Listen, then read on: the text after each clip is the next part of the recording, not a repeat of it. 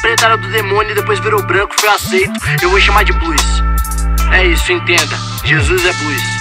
Falei mesmo.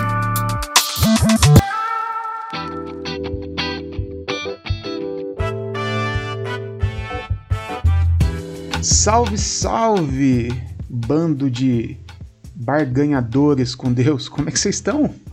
Eu sou o pastor Berlofa, tô chegando aqui para mais um episódio do nosso podcast marotaço, né, que tá ganhando coração de, de todo o planeta Terra. Ontem fiquei sabendo que o Morgan Freeman, né, tava ouvindo.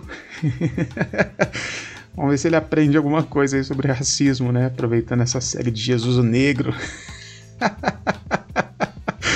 Morgan Freeman, Morgan Freeman, quando começa a falar de racismo, dá até uma dor no, na apêndice. Mas é isso, estamos aí, né? Chegando para mais um episódio, número de 63. Hoje, o, a passagem que nós iremos ver aqui é Mateus capítulo 20, mais uma das parábolas de Jesus e uma das que eu mais gosto, que é a parábola dos trabalhadores na vinha, Mateus capítulo 20. É, essa aqui é uma das parábolas Assim, quase tudo que Jesus fala a gente não leva a sério, né? Se levasse a sério, o Brasil, que é 86% cristão, não estaria do jeito que está, né? A maioria dos cristãos não fazem nada do que Jesus manda. Mas tem algumas coisas que são muito explícitas, né? Que Jesus falou com todas as letras assim, e a gente fica dando cambalhota no texto, na, na interpretação, para viver do jeito que a gente quer, né? Quando Jesus fala para a gente não acumular tesouro, quando Jesus fala a gente amar o inimigo, a gente vai dando umas cambalhotas. E esse aqui é um desses textos clássicos que vai contra tudo o que a gente acredita de construção social. Sabe tudo que você pensa, que a gente pensa, que a maioria dos cristãos pensam sobre é, como constituir uma sociedade? Então, aqui Jesus vai contra tudo que a gente pensa, né? Que é uma parábola que Jesus simplesmente destrói o conceito de meritocracia. Jesus deixa absolutamente claro que a meritocracia é uma furada. E aí a gente não leva a sério e segue na meritocracia. É óbvio que eu não vou ler o texto todo. Se você quiser se ler aí Mateus 20, né, dos versículos 1 ao 16, mas só para te dar uma, uma lembrada é o seguinte: diz a parábola que um trabalhador, um, um dono de uma vinha ele vai contratar trabalhadores, né? Ele chega de manhãzinha no mercado de trabalhadores que era um ambiente onde todos os trabalhadores iam de manhã, e ele chama lá, sei lá, 100, não fala a quantidade, mas ele chama a quantidade que ele precisava para trabalhar aquele dia na vinha dele, né? E o legal, ele fala assim, ó, no versículo 2, ele combinou pagar um denário, um dia de trabalho, vai, 100 reais. Ele combinou então pagar com os trabalhadores 100 reais. Mas diz a parábola que quando foi 9 horas da manhã, aquele dono da vinha ele volta ao mercado por algum motivo e ele percebe que tem um monte de trabalhador lá. E ele fica assim, ué, já são nove da manhã, já era para estar tá todo mundo trabalhando, por que, que há trabalhadores parados aqui? Ou seja, o texto já aponta que aconteceu alguma coisa em que tinha mais mão de obra do que trabalho. E, e, as pessoas ali menos qualificadas, talvez as mais idosas, enfim, as pessoas que não tinham conhecimento, não tinha faculdade, né? Tava parada. Aí ele volta nesse versículo 4 e ele fala algo que é extraordinário.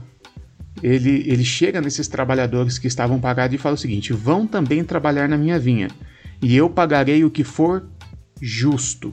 E aqui Jesus introduz esse conceito de justiça. Na nossa cabeça meritocrata, por que, que Jesus fala assim, eu vou pagar o que for justo? Porque já tinha gente trabalhando desde as seis da manhã. Esses caras iam trabalhar três horas a menos. Ou seja, é óbvio que justiça para nós é mérito, né? Justiça para mim, para você, um homem ocidental, a gente sempre pensa isso como mérito. Por isso que Jesus fala: eu vou pagar o que for justo. Afinal, você vai trabalhar menos, você vai ganhar menos. É mérito, é justiça. E isso acontece várias vezes. Ele volta meio-dia, ainda tem trabalhadores. Ele contrata e fala: Eu vou pagar o que for justo. Ele volta às três da tarde, ainda tem trabalhadores parados. Ele fala: Vai lá, trabalha um pouquinho, eu vou pagar o que for justo. E cinco horas da tarde, faltando uma hora para encerrar o turno, ele chama o único caboclo que estava lá ainda, fala: Olha, vai lá e eu vou te pagar o que for justo. Na sua cabeça e na minha tá tudo certo. Ele vai pagar o dia inteiro para quem trabalhou o dia inteiro, vai pagar meio-dia para quem trabalhou meio-dia e vai pagar só um, uma merrequinha para quem trabalhou só uma hora. Isso é justiça. Só que aí chega no final da parábola e ele paga igual para todo mundo. É isso. Ele paga 100 reais para quem trabalhou desde as 6 da manhã e ele paga 100 reais para quem só foi lá e, e lavou as enxadas. Uma hora de trabalho. E ele disse que aquilo era justiça, né? Jesus disse: Eu pagarei o que for justo. E ele paga igual o que pagou para os que trabalharam o dia todo. Eu e você, nesse momento, nessa altura da parábola aqui, a gente já está chateadíssimo com Jesus. A gente está falando, Jesus, Senhor é muito injusto, né? Como assim? O cara trabalha 12 horas, ganha 100 reais, o cara trabalha uma hora, ganha 100 reais. Isso não é justiça, Jesus. Porque eu e você pensamos justiça da forma meritocrata. Fixe bem isso na sua cabeça. Só que a justiça, o conceito de justiça, na, na, na, hermenêutica de Jesus não é meritocracia. Quando um judeu de dois mil anos atrás falava sobre justiça, ele não estava falando sobre meritocracia.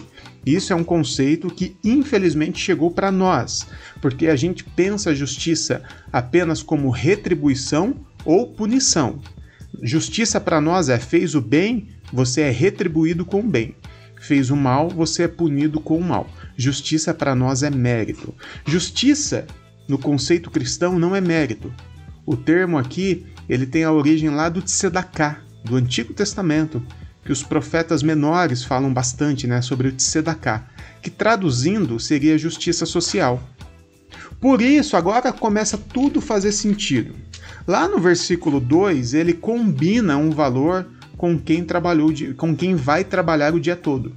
Afinal, aquelas pessoas tiveram a oportunidade de trabalhar, por algum motivo elas foram contratadas e os outros não, por algum motivo elas tiveram condições de pegar o trabalho do começo e trabalhar até o final. Talvez eram mais novas, talvez eram mais estudadas, talvez nasceram num berço melhor do que os outros, talvez tiveram oportunidade de fazer uma faculdade, mas essas pessoas tiveram a, a oportunidade do trabalho. Neste momento, nessa questão, Jesus não fala sobre justiça porque até aí está tudo certo. Agora, às nove da manhã teve algumas pessoas que não foram contratadas, aqui a gente já começa a ver que há uma injustiça social acontecendo. Ou tem mais é, trabalho, tem mais mão de obra do que trabalho, ou tem pessoas que não conseguem um trabalho por vários motivos, quem sabe é por causa da cor da pele, do grau de escolaridade, do ambiente em que mora, por passagens criminais, a gente não sabe, mas fato é que alguma coisa aconteceu aqui nessa sociedade em que pessoas tiveram oportunidade de trabalho e outras pessoas não tiveram oportunidade de trabalho. E para essas pessoas que não tiveram, Jesus fala: Eu vou fazer justiça. E Jesus nos ensina que a justiça dele não é a meritocracia, e sim a tzedakah, a justiça social, porque essas pessoas que não tiveram oportunidade de trabalho recebem a mesma quantia daquelas que tiveram uma oportunidade. Porque justiça para Jesus não tem a ver com mérito, e sim com justiça social. Por quê? Por que, que a justiça social trabalha desta forma? Porque ambas as pessoas, aquelas que trabalham, trabalharam o dia todo, aquelas que trabalharam apenas metade do dia e aquelas que trabalharam apenas uma hora, independente de quanto eles conseguiram trabalhar, independente de quanto eles conseguiram produzir, fato é que ambas as pessoas necessitam da mesma quantia para sobreviver. Independente se a pessoa está trabalhando ou não, ela precisa pagar o aluguel, ela precisa comer, ela precisa se vestir, ela precisa educar os filhos. Independente se a pessoa produz pra caramba ou não produz nada, essas pessoas dependem, precisam de algo para sobreviver. Então Jesus não mede a pessoa pela sua produtividade. A Jesus mede as pessoas pela sua necessidade, independente da sua produção. E ele ainda mostra que aquelas pessoas que não produziram por necessitarem, vão receber a mesma quantia daqueles que produziram muito. Inclusive, ele retira daqueles que produziram muito para pagar quem não produziu nada. Caramba, Jesus é muito louco. gente, eu não estou falando aqui de marxismo. Eu não estou falando aqui dos conceitos de sociedade do Marx, tá bom? Eu estou falando aqui do Evangelho. Eu estou falando aqui de uma parábola de Jesus. Jesus pega o lucro de quem produziu muito e entrega na mão de quem não produziu nada, velho. Meu Deus, eu não tô lendo o Manifesto Comunista. Eu tô lendo a Bíblia. Você que tá aí, ó, você é prova. Você que tá assistindo no Instagram, você é prova que eu não tô lendo o Manifesto Comunista. Eu tô lendo a Bíblia. Jesus usa o lucro de quem produziu, de quem teve condição de produzir muito, para entregar para quem não teve condição de produzir nada. Caramba! Jesus é muito louco, Jesus, seu comunista, vai para Cuba, maconheiro, safado, vagabundo. Vai para Cuba. Ah, petista, desgraçado. Que isso? O conceito de meritocracia é uma furada, pelo menos na perspectiva de Jesus. Porque como que nós vamos falar de meritocracia numa sociedade em que as pessoas não partem do mesmo ponto? Como é que nós vamos falar de meritocracia se, se nós pegamos uma pessoa que já parte do ponto X e a outra parte do ponto Y? Como é que nós vamos falar de meritocracia numa sociedade em que, olha, eu, eu, como homem branco, cis, hétero, cristão, vou ter as mesmas oportunidades do que a mulher preta, lésbica, do candomblé que mora na periferia? É realmente isso? Nós acreditamos nisso? Nós acreditamos que essa mulher tem as mesmas oportunidades que eu?